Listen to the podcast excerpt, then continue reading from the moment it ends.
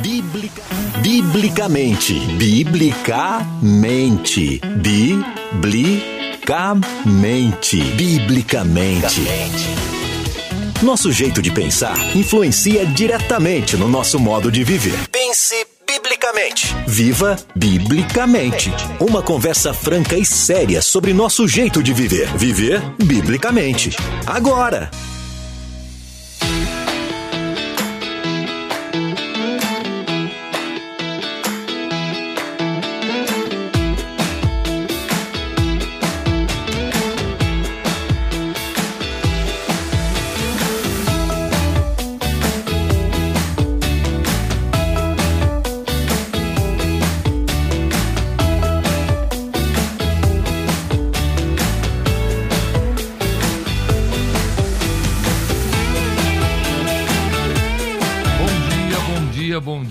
Dia, paz do Senhor a todos vocês. Uma alegria muito grande estarmos juntos aqui, mais uma vez, para participar do Biblicamente, biblicamente, simplesmente falando com profundidade sobre as Escrituras. E eu tenho a alegria de participar mais uma vez aqui, apresentando. Eu sou o pastor João Barbosa da Silva, estou aqui representando com muita dificuldade, muito temor, César Cavalcante, um amigo que já é conhecido de todos nós, que está hoje fora do programa, mas estou aqui com a responsabilidade de trazer um tema muito interessante para mim, que todos nós deveríamos discutir com mais dedicação.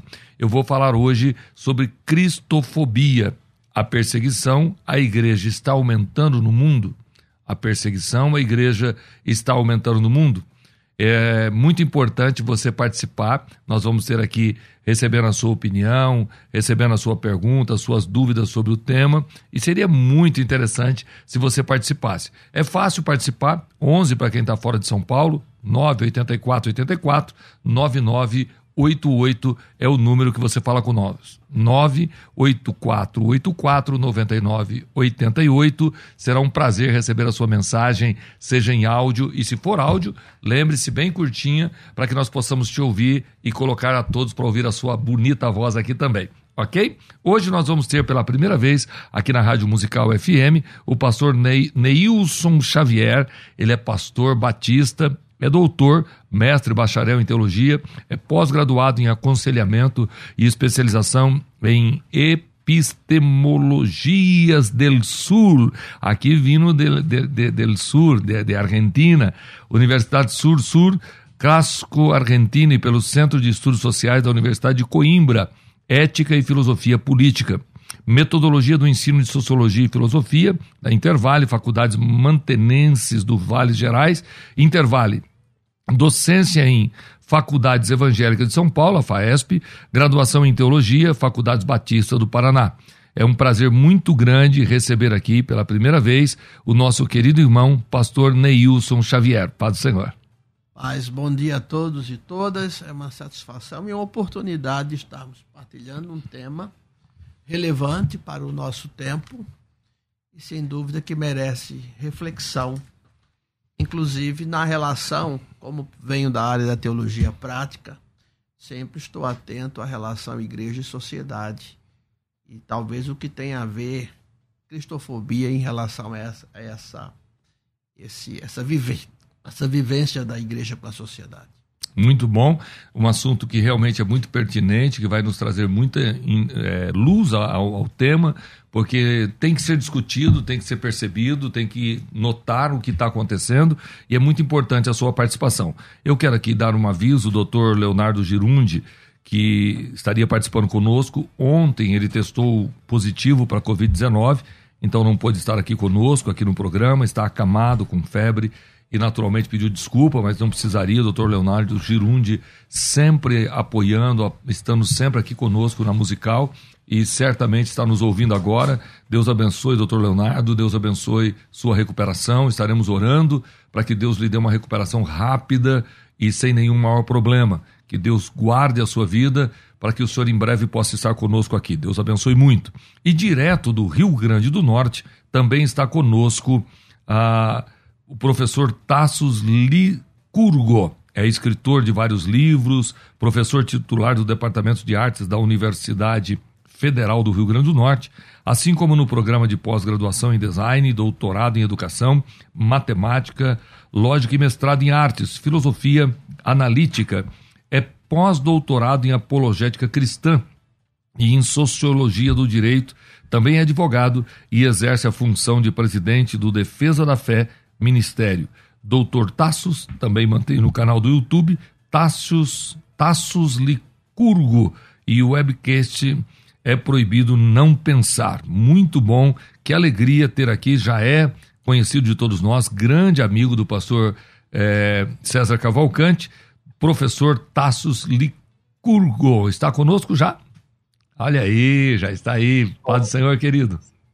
Rapaz, bom dia, uma grande alegria fazer parte aqui, participar de mais esse programa. É uma alegria muito grande participar de todos os eventos aí que eu posso dar da musical. É, são eventos muito importantes para a comunidade cristã e a comunidade geral. Então, dou um, uma grande alegria ao pastor estar aqui com o pastor João Barbosa, com o pastor Neilson Xavier. Que Deus nos abençoe a todos. Glória a Deus. Uma alegria muito grande recebê-lo de do Rio Grande do Norte, um, um sotaque que nos mostra realmente que ele está no Rio Grande. Uma alegria muito grande. E eu estou muito feliz pela oportunidade de estar aqui mediando esse dia de hoje é um tema que para mim ele é muito interessante e eu vou começar com o Rio Grande do Norte, chamando aqui o doutor é, Tassos Licurgo para poder entrar aqui nos dando uma luz, uma orientação para iniciar o programa de hoje. É, doutor Tassos, define para a gente, por favor, o que é cristofobia. E quem não tem a, a, a, a prática com o assunto, que não tem, é, não trata do assunto constantemente, cristofobia. É uma palavra que veio ao ar agora, recentemente, com o discurso da ONU, e muita gente conversando, falando, se falava muito pouco. E nós queremos que o senhor, doutor, possa nos trazer aqui uma definição: o que é cristofobia? Primeiramente, devo dizer que cristofobia está na ordem da perseguição religiosa, na ordem do preconceito de ordem religiosa. Né? Todo preconceito é odioso, nós somos a, a favor, nós somos a favor contra o do combate contra qualquer tipo de discriminação, combater qualquer tipo de preconceito. No entanto, na sociedade em que vivemos, o, o preconceito contra o cristão é mais ou menos aceito por grande parte da, da população, quando é, muitas vezes, é, simplesmente pelo fato da pessoa exercer a fé cristã, ela é considerada como inapta para exercer certas funções públicas, etc, etc, etc. Então existe uma, um preconceito interno né, contra os discípulos de Cristo que tem de ser colocado às claras e tem de ser tem que dar nome a isso aí.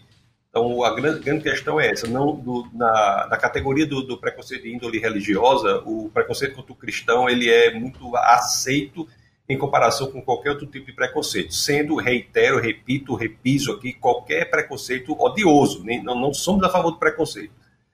E é interessante notar que é, são exatamente os países de matriz cristã em que há maior tolerância, então, quer dizer, é, contra outras manifestações de fé, né? Então, e também tem esse aspecto é muito relevante ser colocado aqui. Então, então cristofobia, resumindo, seria o preconceito, a, a não tolerância à fé cristã? Seria isso, doutor Tasso? Preconceito contra aqueles que são cristãos, e, e eu mesmo já sofri é, algumas, várias vezes disso aí no exercício da minha é, função pública. É, muitas vezes as pessoas publicam em jornais Folha de São Paulo, Estadão, etc., etc., é, contra exercício, contra as pessoas que não concordam com algum tipo de atitude que eu tomo, colocam pastor Tassos Licurgo, etc., etc., pastor extremista, tal, tal, tal, sempre trazendo à discussão o elemento religioso como ele fosse uma, um dificultador para o exercício público da função, né? Isso não ocorre em nenhuma outra religião. Nunca ouvi falar o, o adepto à religião afrodescendente candomblé, o banda tal, tal, tal, o, o muçulmano tal, tal, tal. O budista. O budista tal, tal, tal, não. Mas assim, eu no exercício da função pública sempre eles alegam isso como se fosse um dificultador. Né? É lógico que é, existe toda uma articulação aí é, de, de, índole política por trás, né? muitas vezes são manifestações de índole comunista que se tra transvestem é, dessa roupagem acadêmica e atacam com, com esse viés. Entendi. E, e, é, aproveitando, quero avisar aqui que está rolando no chat aqui da rádio uma enquete com o tema Você já sofreu perseguição por ser cristão? Eu vou começar aqui com a enquete aqui dentro da rádio porque já temos aí 40% dizendo que já sofreram, 60% dizendo que não. E eu vou perguntar aqui, o Anderson está nos acompanhando aqui, Anderson é um dos grandes pregadores do Brasil. Você já sofreu perseguição cristã? Sim ou não? De certa forma, sim. De certa forma, sim. É, me, me, ajuda com o seu nome aqui. Rafael. Rafael. Já sofreu, Rafael, perseguição cristã? Sim. Sim, também. E eu também infelizmente sofri muito pesado, fui, so, sofri ataques bem claros, bem evidentes pela minha fé. Lógico que eu já tenho mais de 40, e lá, lá na década de 80 havia uma perseguição bem clara contra a fé cristã evangélica, e eu sofri essa perseguição, e eu vou nessa mesma, nesse mesmo chat aqui, nessa mesma enquete, perguntar também ao pastor Neilson Xavier, o senhor já sofreu perseguição cristã? Já sofri preconceito, especialmente na academia preconceito ele existe. Eu entendo a perseguição como sendo uma política de Estado contra uma fé. Então, nesse sentido, ela é mais ampla. No caso da cristofobia, ela é uma aversão, segundo os dados da missão Portas Abertas, ela é uma aversão a Cristo e ao cristianismo. Por isso, eles tratam da questão da perseguição diferenciando do preconceito em si, que a gente sofre, né, como uma, uma política de Estado contra uma determinada fé. Isso acontece, isso atinge 260 milhões de cristãos no mundo, segundo fontes da Missão Portas Abertas, que lida com isso já há mais de 40 anos. Coreia do Norte, o maior perseguidor. Estranhei de ver casos na Colômbia, como, como o 41 país que também onde se enfrenta essa perseguição religiosa, mas essa fobia, essa rejeição, esse medo a Cristo, de certa forma, esse fobos, né? Ele existe e muitas vezes está ligado não só ao fato de sermos cristãos, mas pela identificação de, do cristianismo em relação a outros sistemas políticos, inclusive, né? Mas o preconceito ele existe, a perseguição no Brasil existiu, especialmente até a década de 60, em especial, é? pelo, movida pelo, na época, a Igreja Católica Romana. Havia um poder paralelo que determinava essa perseguição, sofria-se em família, historicamente família. No Nordeste tivemos perseguição, há muitos casos também de, de grupos religiosos, de, que sofrem suas perseguições, mas aí era uma política de Estado, ou pelo menos circunscrita a um determinado cidade, ou Estado, ou ambiente. É, e eu, eu continuo aqui com uma pergunta que praticamente já foi respondida, mas é importante. Eu vou perguntar aqui para o doutor, é, doutor Tassos Licurgo. É, a pergunta é: existe cristofobia no Brasil? Olha, faz pouco, poucas semanas eu estava na fronteira com, a, com o Peru e a Colômbia, né, na Amazônia colombiana. Eu fui lá fazer uma palestra lá na minha função de professor. Sou professor titular da Universidade Federal Pública. Fui fazer uma palestra lá sobre design inteligente, fui fazer uma palestra sobre pensamento conservador. E houve uma manifestação de várias pessoas fechando a universidade com cartazes do, nos acusando de fascistas, nos acusando de racistas, uma, uma absoluta loucura institucional. É, comunicam ao Ministério Público, que, claro, não faz nada, porque isso é uma loucura. Então, assim, isso ocorre. Estava, quando eu estava em Brasília, na direção nacional do Instituto do Patrimônio Histórico e Artístico Nacional, é, nós tomávamos uma decisão absolutamente dentro da lei, tranquila, então entravam aí 17 associações de índole acadêmica, Associação Nacional de Pós-Graduação em alguma coisa, né, entrava a Câmara dos Deputados, convocava o ministro para falar sobre isso, isso isso, porque um pastor tomou decisão tal, tal, tal. Então existe, de fato, é uma realidade concreta do dia a dia. Se nós formos fazer aqui na Universidade Federal, como já na Universidade da qual eu sou professor, Universidade Federal do Rio Grande do Norte, fazer um evento sobre design inteligente, por exemplo, a dificuldade existe na promoção do próprio evento. Antes do evento começar, as, a organização já é atacada para que não exista o evento. Então, assim, há de fato uma articulação muito grande contra a divulgação de um pensamento. E na universidade, ainda mais, que é um lugar em que a diversidade deveria ser o que, o, o que está posto não é o lugar em que a pluralidade de ideias deveria ter espaço, e ali há sim perseguição. Então, assim, existe claramente, né, e, e, envolve Câmara dos Deputados, envolve partidos específicos, notadamente índole é, comunista, envolve, envolve é, a parte do Ministério Público, então envolve tudo isso quando trazem à tona o fato da pessoa ser da fé cristã, exercer a fé cristã como um, um elemento relevante para que ele não possa fazer isso ou aquilo.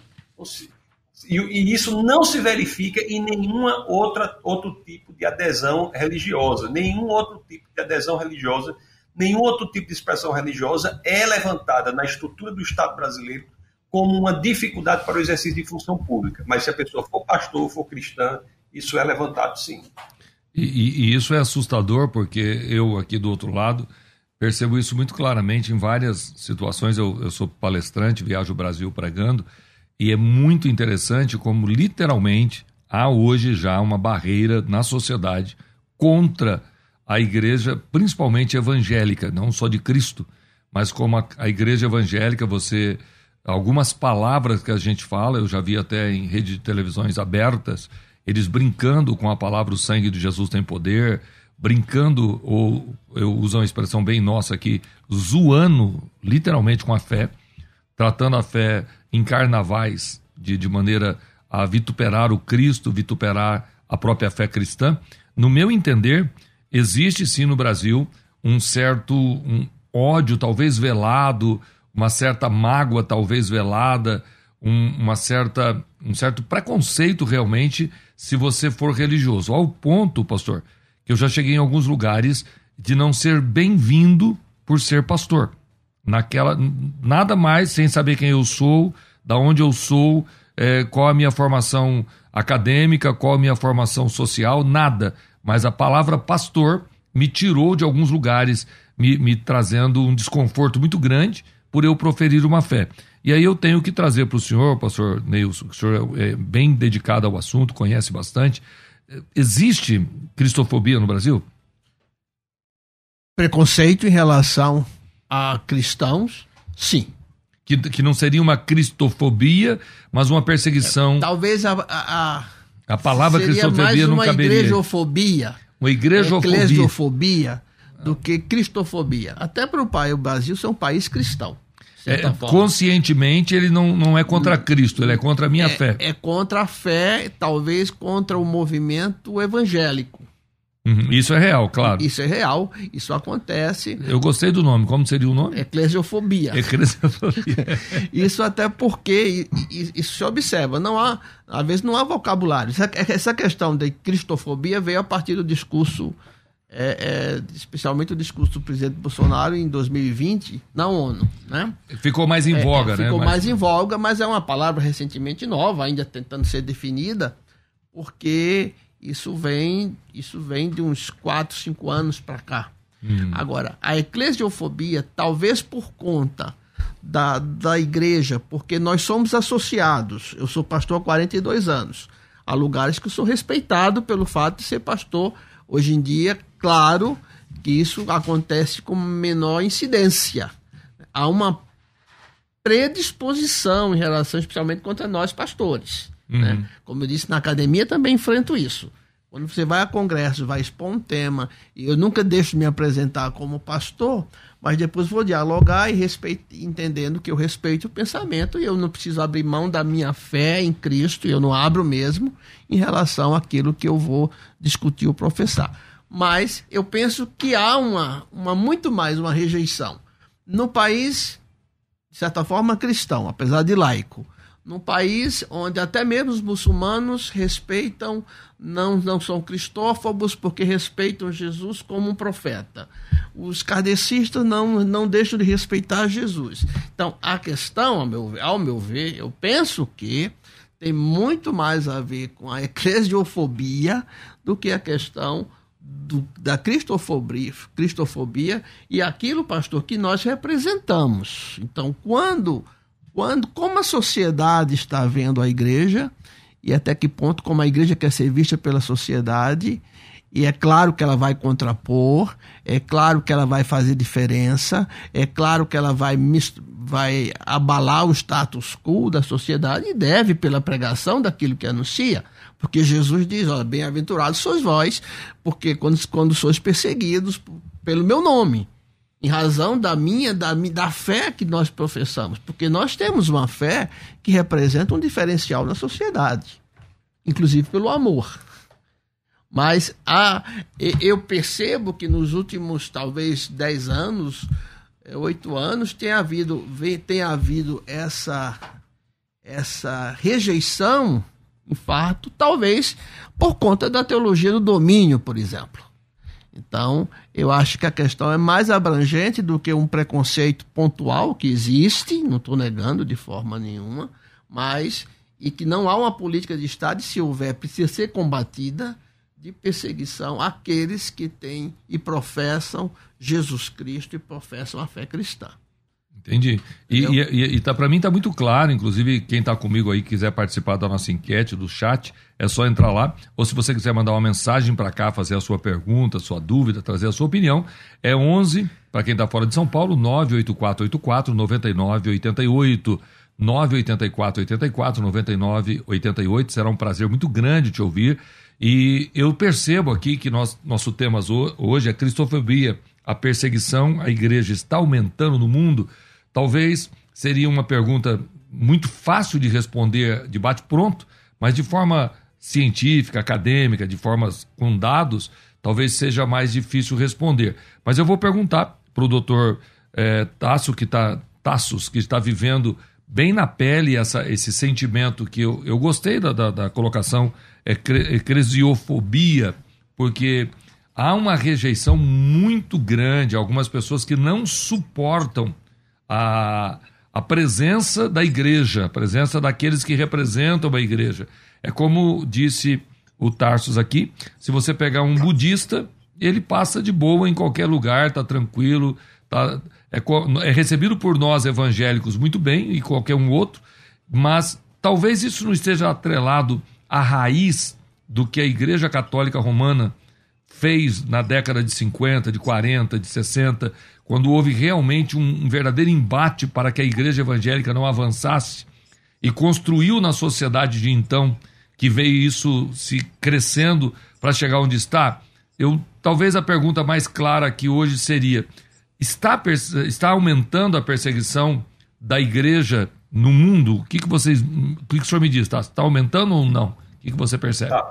Eu só gostaria de contribuir com o debate dizendo o seguinte: que, que, que não há política pública estatal de perseguição aos cristãos no Brasil, isso é fato. Não há nenhum tipo de discriminação como política pública estatal clara. Não existe um movimento do Congresso Nacional para perseguir nenhum cristão, nem não existe produção de emendas constitucionais contra cristãos. Não, isso aí é claro, mas também não há contra nenhum outro tipo de, de, preconceito, de discriminação, a não ser a discriminação positiva, que é claro, né, que, que, se chama positiva. Então, o que eu quero dizer é o seguinte: eu não, não, não, me, não me parece é, uma boa opção, com, devido, com a devida vênia, né, com devido respeito, nós classificarmos se há ou não perseguição pelo fato de ser ou não política estatal. Quer dizer, o, o, Estado é o Estado laico. Agora, o, o que acontece é que a laicidade do Estado não é respeitada. A laicidade do Estado diz que qualquer manifestação religiosa deve ser acolhida, mas no caso das manifestações de índole cristã, dentro do espaço público, em especial acadêmico, isso não ocorre, isso é um fato. Então, não creio que nós devamos, reitero, é, decidir se há ou não perseguição, cristofobia, pelo fato de se há política pública, né? Isso aí eu, eu acho que isso aí, todos nós concordamos que não há nenhuma, nenhuma lei, lei anticristã, não existe essa lei anticristã. Como não existe lei anti-mulher, lei anti-negro, lei anti, não existe nenhuma lei desse tipo aí. Né? Então, assim, o, o, o, a questão de preconceito, se houver, diz respeito muito mais às evidências fáticas da realidade. E o que eu estou lhes passando é que vejo reiteradas vezes na universidade, e o próprio professor, o próprio pastor concorda comigo, que na universidade há sim perseguição. É universidades que são espaços que são criados como escolas cristãs. Eu já falei aqui algumas vezes, Harvard, Princeton, Yale, Cambridge, Oxford foram todos criados como escolas de discípulos cristãos e hoje não está assim. Hoje, qualquer projeto que tenha por, por natureza um elemento de cristianismo propriamente é, recebe dificuldades. E, e, as dificuldades não são de pessoas que são católicas. Não são de pessoas que são católicas. São pessoas que têm, a, têm uma ojeriza, muitas vezes, a fé cristã. A fé cristã. O que é respeitado na universidade é o católico nominal, é o evangélico nominal, aquele que não, que, que, que esconde sua fé. Então, a, a tendência e a pressão é para que o espaço público e qualquer um não tenha uma expressão de, de crenças religiosas quando na realidade a universidade deveria ter sim. Na universidade você deveria estudar cristianismo, islamismo, budismo, judaísmo, podia ter um evento sobre ateísmo, satanismo, seja lá o que for. Então a laicidade, que é o, que, que, que, que é que é o elemento que é suportado, mantido pelo arcabouço estatal, não é respeitado no que diz respeito ao cristianismo. É por isso que, a meu sentir, há sim cristofobia. E cristofobia. E no mundo, sim, mais cristãos foram mortos no século XX em razão de sua fé do que nos 19 outros séculos somados. Então nós temos lugares. espera um pouquinho, por favor, Tarso. Repete essa informação porque é muito séria. Mais cristãos. Mais cristãos foram mortos só no século XX do que nos 19 outros séculos somados nós temos perseguição muito grande em alguns países. Agora, no caso do Brasil, se você me perguntar, o maior problema no Brasil não é a igreja perseguida, é a igreja seduzida. Nós temos dois, é, dois, duas estratégias de destruição da igreja. Né? A primeira é a perseguição, vamos dizer assim, é a estratégia do faraó, e tem a outra que é a sedução, né? É a estratégia lá do rei da Babilônia, Nabucodonosor, que ele tenta fazer lá com Daniel e seus amigos. Então, o que tem aqui é a igreja seduzida é o nosso maior problema. Então, é, são cristãos que se autoproclamam cristãos, mas vivem como se Cristo não existisse. Então, esse é o maior problema no Brasil. Agora, que existe ainda alguma perseguição? Existe. Por exemplo, eu não tenho medo de ser assassinado por ser cristão.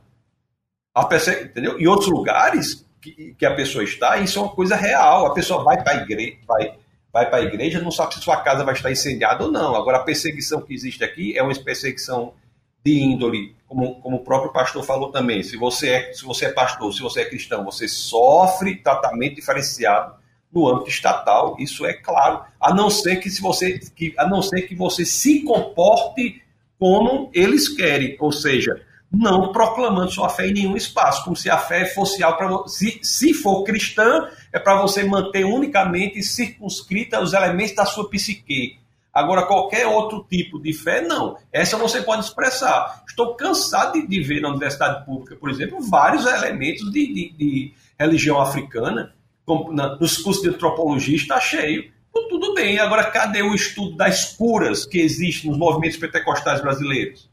Por que, que a universidade não se debruça sobre as mudanças radicais de vida que existe na igreja brasileira? Restauração de casamentos, que droga, uma coisa que ninguém sabe, o Estado não tem a menor noção do que fazer, é como cuidar de uma pessoa que está com problema de, de, de, dependência química em relação às drogas. Só a igreja sabe fazer isso. Porque não tem um estudo universitário sobre isso. Não, não, não existe sobre isso. Tudo que existe é para criticar. Então, há nesse aspecto, eu só gostaria de fazer essa contribuição aqui intelectual para dizer que a realidade que eu vejo é essa. É, é, e, e, eu concordo plenamente, eu não sei se, se o pastor é, Neilson concorda, mas eu concordo plenamente. E não é só acadêmica, não. Eu, eu volto a dizer, em ambientes, é, por exemplo, eu trabalho com mídia, eu sou presidente do Conselho de Comunicação e Imprensa da Convenção Geral das Assembleias de Deus, que nós trabalhamos a nível Brasil. Mas a minha presença, mesmo representando uma instituição do tamanho que, nós, que eu represento, mais de 110 mil pastores fazem parte dessa convenção, eu não sou bem visto nos meios é, de televisão, de rádio, de, de comunicação, porque eu sou pastor, porque eu represento uma linha teológica, uma linha de visão cristã evangélica. Automaticamente eu sou excluído do meio, ao ponto de não ter é, o, o, mesmo direito financeiro, não ter o mesmo direito de cadeira, não ter o mesmo direito de lugar. Então, assim como no, no, nos meios acadêmicos está provado aí, eu acho que foi muito bonita a, a fala do professor Tassos, e, e talvez o pastor é, Neilson pode nos orientar melhor, mas eu acho que é isso mesmo, o senhor discorda? Eu discordo na questão das pesquisas. Uhum. Há muitas pesquisas nessa área. Eu trabalho com culpa há 10 anos. Uhum. Eu vejo pesquisas relevantes da Unicamp, da Unifesp, em relação à, à, à fé cristã, a experiência da fé principalmente, na, na condução terapêutica, na cura terapêutica, no envolvimento terapêutico. Existe um fato correto. Agora, eu ainda penso, foi me dada essa liberdade, que a, o grande problema da, da cristofobia, se é que podemos assim chamar, eu penso que está na eclesiofobia. Porque, de certa forma, nos distanciamos da sociedade. A Bíblia é clara quando diz que aquele que, vive, que quer viver piedosamente vai enfrentar perseguição. Em 2018, eu, eu fui apresentar um trabalho na PUC de Santiago, no Chile, e eu tive o presidente da mesa e o líder da banca fez de tudo para que eu não apresentasse meu trabalho.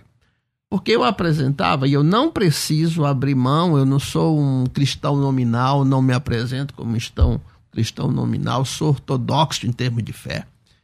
Mas eu entendo que quando se trata do outro, eu posso cuidar desse outro.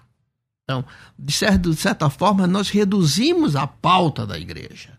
Nós reduzimos a amplitude do que é do que é ser a nossa igreja e alguns identificam, ninguém é obrigado a concordar comigo, Hoje se identifica a igreja como um lugar onde não se tem amor e tem amor, a gente sabe disso.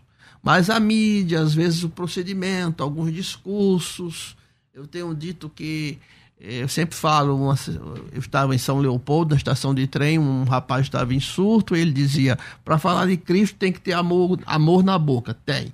Nós precisamos, eu penso, foi me dada essa liberdade, que na medida em que vamos trazendo esse perfume de Cristo, trazendo essa vida, inclusive no ambiente acadêmico, onde eles vão percebendo a coerência entre a nossa fé, o nosso jeito de ser, esse, esse exalar desse perfume, porque eu sempre digo que a gente escolhe na vida ou ser lavanda ou ser naftalina.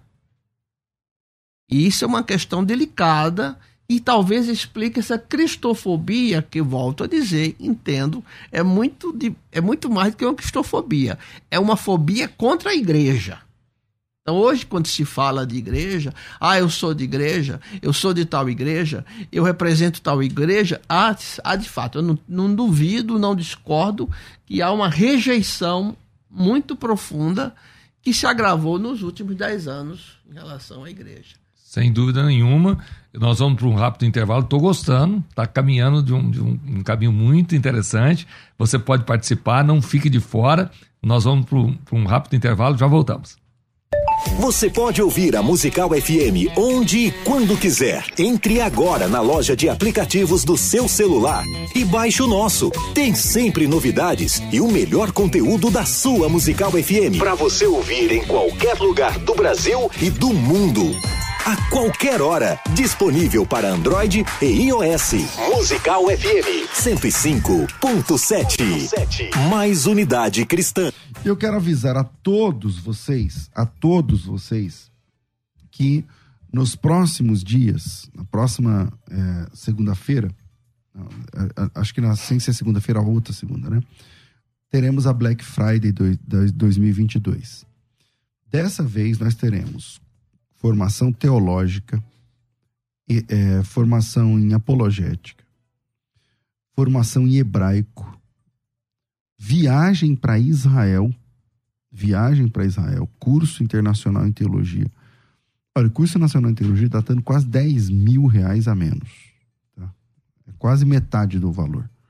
Então, se você tem interesse nessa Black Friday, né, nesse ano, de sabe, você quer estudar, você quer se formar, você quer mais conhecimento. Então, se você tem interesse, entra no grupo específico da Black Friday. Então, o WhatsApp é 9907 6844. 9907 6844. 9907 6844. Pastor, o que, que eu faço? Coloca teu nome, tracinho grupo, nome, tracinho grupo, e já entra em contato, já, já entra aí com a, direto no grupo fechado. Esse grupo tá, fica silenciado, lá pertinho da Black, a gente entra em contato. E aí a gente explica quais são, né? Porque são, são cinco dias. A, a, a gente faz uma Black Week, na verdade, uma semana inteira. Um curso para cada dia. A gente tem mais de 50 cursos, então a gente escolhe os cinco mais pedidos e a gente faz. Tem escola de pregadores. Então, sei lá, escola de pregadores custa mil reais.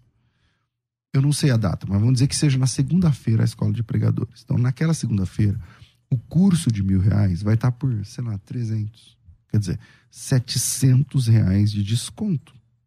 700, 700 reais de desconto. Então, se você tem interesse, a hora é agora. O WhatsApp é 9 9007 6844. 9 9007 6844. Até a semana da Black Friday, que acho que dia 21, começa dia 21, você pode entrar no grupo. Essa promoção exclusiva para quem já está lá no grupo, tá certo? Pastor, mas como que, como que vai funcionar? Então vai ter cinco promoções. É, com a gente é sempre jogo aberto, você vai saber quais são cinco. Você vai saber os preços, tudo antes. E você decide qual ou quais ofertas você deve aceitar. 990076844, tudo dá para parcelar no cartão e tudo mais. 990076844 é só entrar no grupo, vira. Você pode ouvir a Musical FM onde e quando quiser. Entre agora na loja de aplicativos do seu celular e baixe o nosso. Tem sempre novidades e o melhor conteúdo da sua Musical FM para você ouvir em qualquer lugar do Brasil e do mundo. A qualquer hora, disponível para Android e iOS. Musical FM 105.7. Mais unidade cristã. Você que acompanha a Musical FM não pode perder. Programa Debates Musical FM. Temas que fazem parte do dia a dia. Assuntos importantes que podem esclarecer as suas dúvidas. Sempre com convidados especialistas para debater sob a luz da palavra de Deus. Debates com o pastor César Cavalcante. De segunda a sexta, às 11 da manhã, na Musical FM. Mais unidade cristã questionar, pesquisar, aprender, conversar sobre o assunto. Tudo isso nos faz crescer, biblicamente. É, bem aí, mais uma Black Friday, o Brasil inteiro parando para aproveitar as promoções de todos os segmentos e graças ao bom Deus você vai poder crescer não só na graça, mas também no conhecimento. Faça parte desse grupo de WhatsApp que o pastor César Cavalcante acabou te dando a oportunidade de você ser um dos primeiros a ser notificado da grande promoção que vai acontecer agora no mês de novembro. E eu quero falar para você sobre a Escola de Ministérios. Eu estou encantado com a oportunidade da Escola de Ministérios. Para quem não conhece, a Escola de Ministério é um curso que é dividido em quatro pilares muito importantes. Esses esses quatro pilares podem te levar a, a um outro nível não importa se você é teólogo, se você está começando agora, mas a escola de ministério é para todos aqueles que têm interesse de realmente fazer uso do seu chamado com estrutura. Os pilares estão divididos mais ou menos assim: 24 cursos, eu estou falando 24 cursos incluídos em um só. Projeto mais mentoria, mais arquivos, mais evento ao vivo, como funciona? São 24 cursos é, que vai te levar a receber literalmente um certificado de cada um deles. Não é qualquer curso, são cursos preparados um a um para o seu crescimento, não só espiritual, mas também intelectual, para você entender melhor aquilo que é sagrado, aquilo que é o reino de Deus. Nesses 24 cursos você vai ter certificações diferentes um grande investimento para o seu aprendizado e evolução do seu ministério.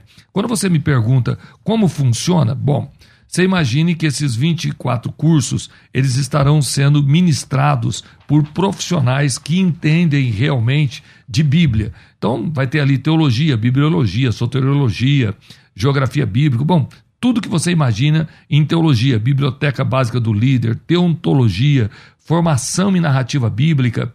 É, no ministério, você vai ter direito à administração da igreja, tudo no mesmo lugar.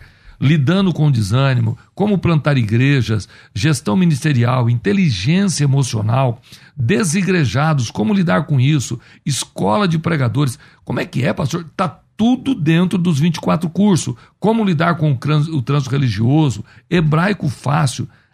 Como é que é? Tudo, os 24 estão aí dentro. Projetos de mentoria, com a participação a cada mês, o aluno receber, irá receber ao vivo uma mentoria voltada diretamente ao seu ministério. Ricardo Bitum, é, Elias Soares, Gesser Góes, Deirode Andrades, Davi Botelho. Eu já estive dando aula de mentoria, Paulo Sérgio, pastor César Cavalcante, enfim, muitos outros grandes nomes que vão te dar mentoria. Como é que eu faço para participar, para estar dentro? Escute isso e marque essa, esse, esse valor: R$ reais por mês. Todos os cursos somados, R$ 12.900. Se você participar diretamente agora, ligando agora, você vai poder ter acesso aos 24 cursos, aos projetos de mentoria, ao, a, aos conteúdos todos que estão separados para você, o evento ao vivo, investindo R$ reais por mês. Dá para você? O que, que você diz? Como é que eu faço, pastor? Agora pegue o telefone, mande uma mensagem com a palavra ministérios. 9907 6844 990 076844. Você só manda um, um, oi, ministérios. Nossa equipe vai entrar em contato com você agora, te dando condições de você fazer parte deste grande, grande. Ah, Para mim é uma das grandes oportunidades da vida. Acho que todos que puderem, tiver condições de fazer um investimento no seu chamado, no seu ministério, Venha fazer parte desse projeto Curso Escola de Ministérios, um curso que vai mudar a sua história. Você pode ouvir a Musical FM onde e quando quiser. Entre agora na loja de aplicativos do seu celular e baixe o nosso. Tem sempre novidades e o melhor conteúdo da sua Musical FM para você ouvir em qualquer lugar do Brasil e do mundo a qualquer hora. Disponível para Android e iOS. Musical FM 105.7. Mais unidade cristã. Pense biblicamente. Biblicamente. Na Musical FM. É, e hoje, graças ao meu bom Deus, eu estou aprendendo mais uma vez, sentado aqui apresentando e aprendendo muito. Já estou com caneta na mão, escrevendo, e já me saiu aqui até um esboço. Eu... É pregador, é pregador. Eu estou ouvindo aqui, já, já um esboço aqui. Vou estudar melhor depois, mas muito bom. Nós vamos chamar um ouvinte que mandou para nós um áudio muito interessante. Eu queria que você ouvisse. Paz, bom dia a todos e todas que estão aqui na escuta. É, meu nome é Ricardo, pastor Ricardo Lopes Dias. Eu sou antropólogo e é, gostaria de deixar aqui minha contribuição com relação ao programa, né, o Biblicamente, e o tema que está sendo abordado acerca da cristofobia. Da minha perspectiva, eu acredito que sim, que existe no Brasil, que tem se acentuado, sobretudo nessa questão política é, divergente e polarizada que a gente tem vivido, né? Então eu gostaria de deixar claro que no ano 2020 eu mesmo é, fui convidado para um cargo em Brasília, um cargo à frente da, de uma coordenação geral da FUNAI, e fui muito perseguido naquela ocasião, é, fui muito contestado, é, até no, pelo Ministério Público é, e pessoas né, ligadas ao movimento indigenista, exatamente pelo fato da minha fé e pelo fato de eu ter tido uma experiência missionária anterior. Há mais de 10 anos já que eu tinha saído, mas ainda assim foi colocado como um discurso né, persecutório e que resultou, que, que, acabou influenciando né, para o um, um não avanço do meu trabalho naquele local.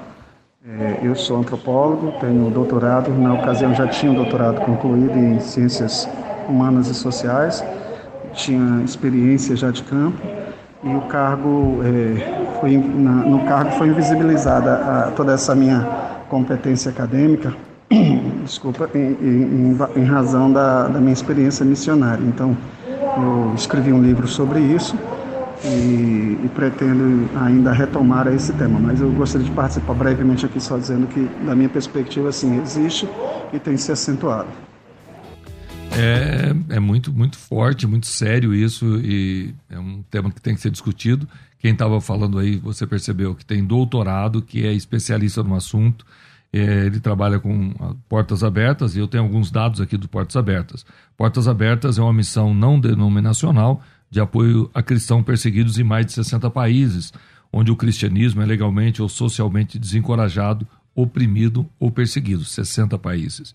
E segundo a instituição, Portas Abertas, o crescimento da perseguição a cristão é projetado e é crescente em mais de 25 anos em que trabalhamos com a lista mundial de perseguição.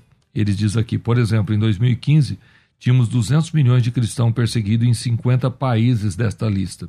Hoje, são 360 milhões de cristãos perseguidos nos mesmos 50 países. Se formos contar os países que não fazem parte desta lista, ou os que não estão na nossa área de atuação, ultrapassa os 400 milhões de cristãos perseguidos no mundo. É realmente assustador saber desses números e nós continuamos aqui aprendendo, e eu quero pedir a você que está comigo, não esqueça de uma palavra: vigiai e orai para que não entreis em tentação.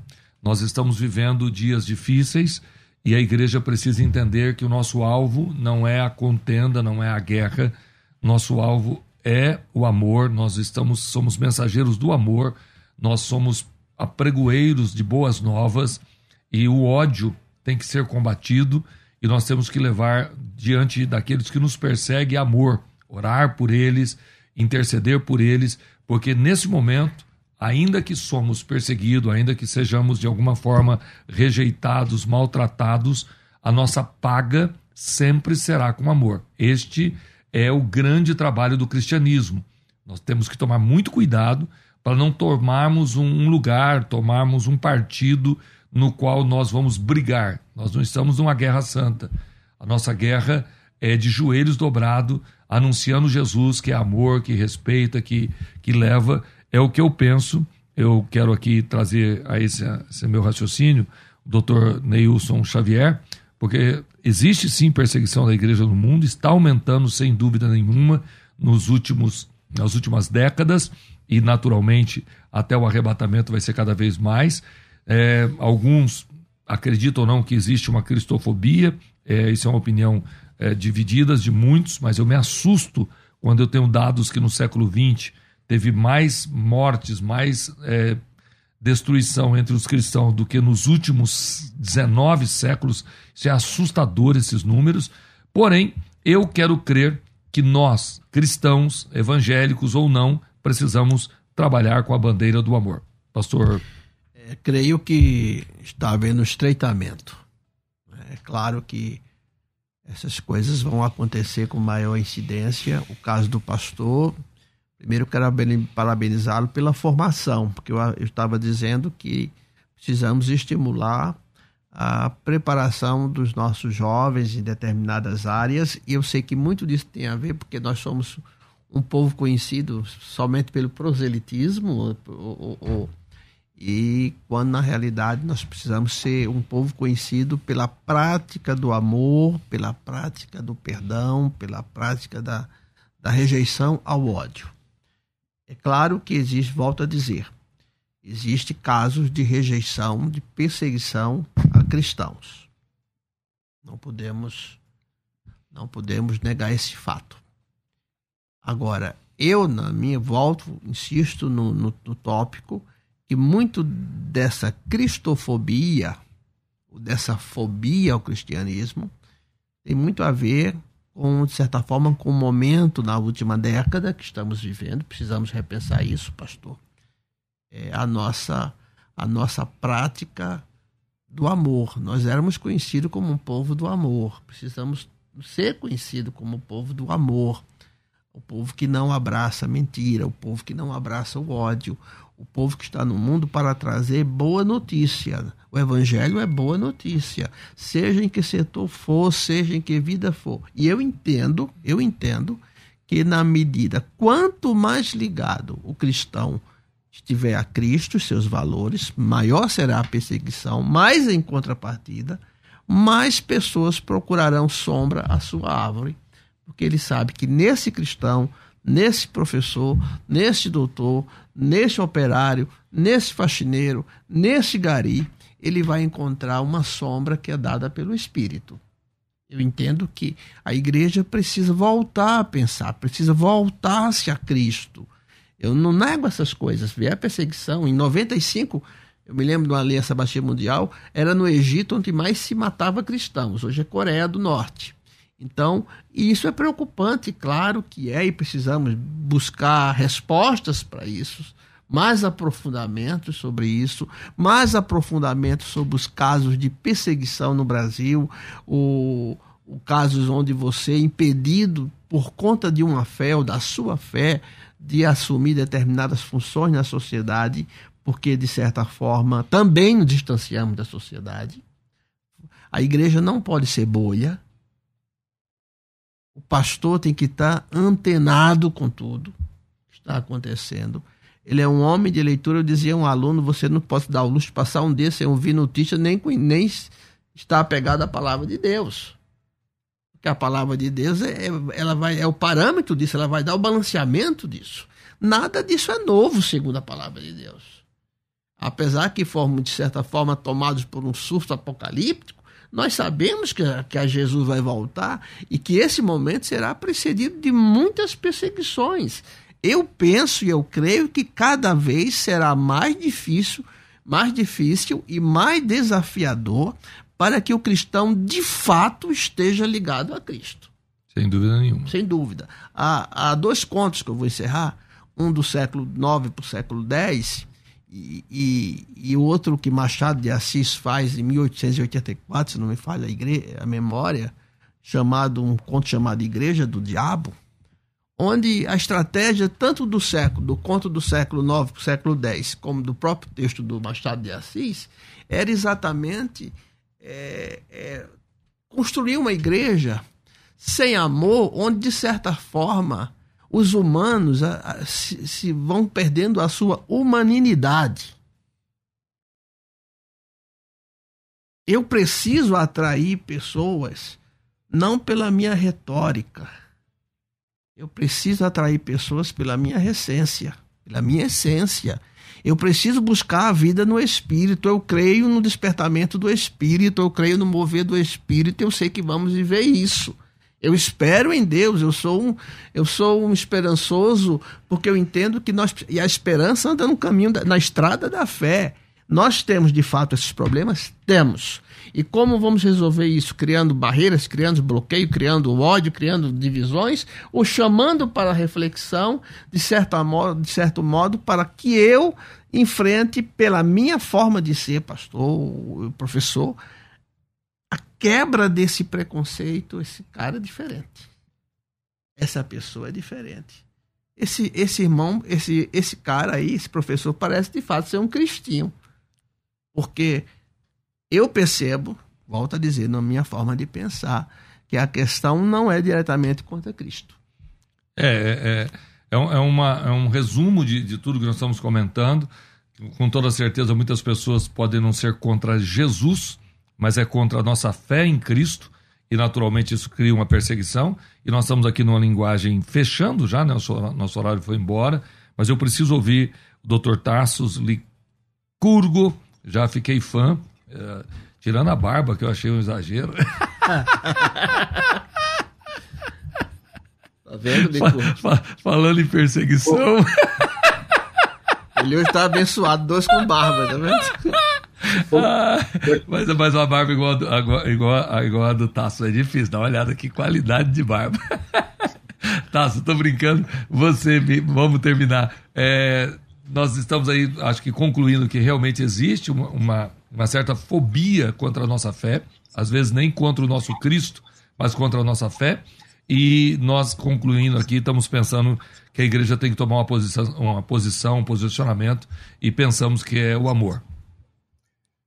Bom, eu, eu, eu, quero dizer o seguinte: o amor é essencial, mas quanto a isso nós não discordamos. Agora, o que eu quero dizer é que nós temos uma estatística aí perversa de que 75% ou 80% dos jovens cristãos abandonam o cristianismo nos últimos anos do ensino médio ou na universidade. Quanto por então, cento? Temos... Quantos por cento? De cada quatro, três se afastam do cristianismo Uau. na universidade nos últimos anos do ensino médio.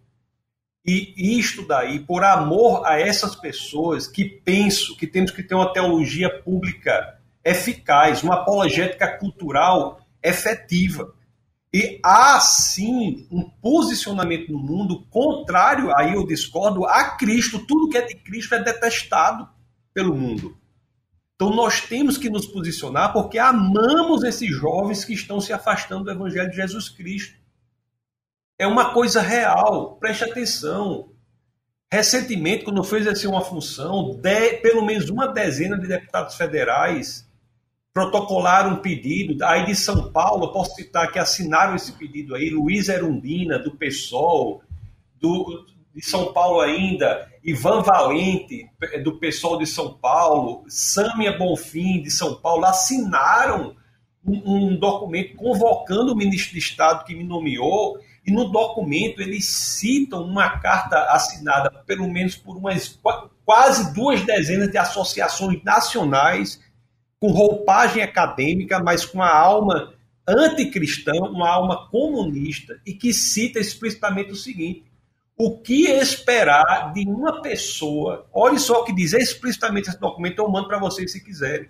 O que esperar de uma pessoa que assume essa função que se apresenta como pastor de um segmento religioso que condena qualquer outra forma de expressão de religiosidade que não seja a sua. Se é o cristianismo em que há a maior tolerância. Só existe passeata LGBTista, só existe qualquer outra manifestação em país de matriz cristã, em qualquer outro tipo de, de expressão religiosa, nada disso é possível. Então, existe algo real que afasta os jovens. É uma máquina de moer. É uma máquina de moer anticristã. Então, assim, é por amor que nós nos posicionamos. Se não fosse por amor, ia ficar na minha, ia ficar bem quieto, tranquilo, exercendo minha função. É por amor que nós nos expomos, por amor que somos atacados, é por isso mesmo. E assim, Jesus de Nazaré, naquela experiência com Paulo, nunca tinha aparecido a Paulo. Paulo havia perseguido os cristãos. E quando Jesus, Jesus aparece a Paulo, não pergunta a Paulo, Paulo, por que persegue os cristãos? Não. Pergunta, Paulo, por que me persegues? Perseguir o cristão é perseguir Cristo. Jesus, Paulo, por que me persegues? Quem é Tassos Licurgo? Não sou ninguém para quem me perseguir, por quê? Percebe porque a gente reflete a luz de Cristo. E, e aí eu reitero e coloco mais. Se você é cristão e não sofre nenhum tipo de perseguição em razão da sua fé, é bom que reavalie a sua saúde espiritual. Nós temos uma missão, pessoal.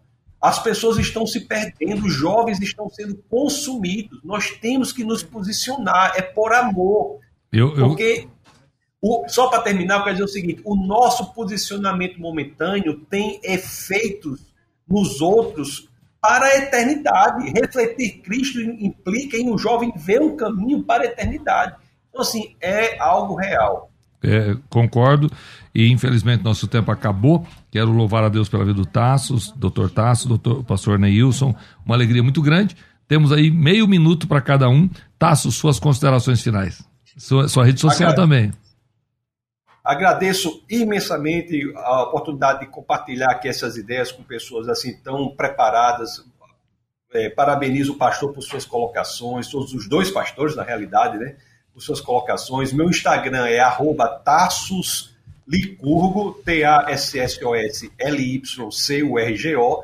E lá no Instagram, você vai na, no link lá da bio e tem acesso a outras redes sociais, como YouTube e todas as demais.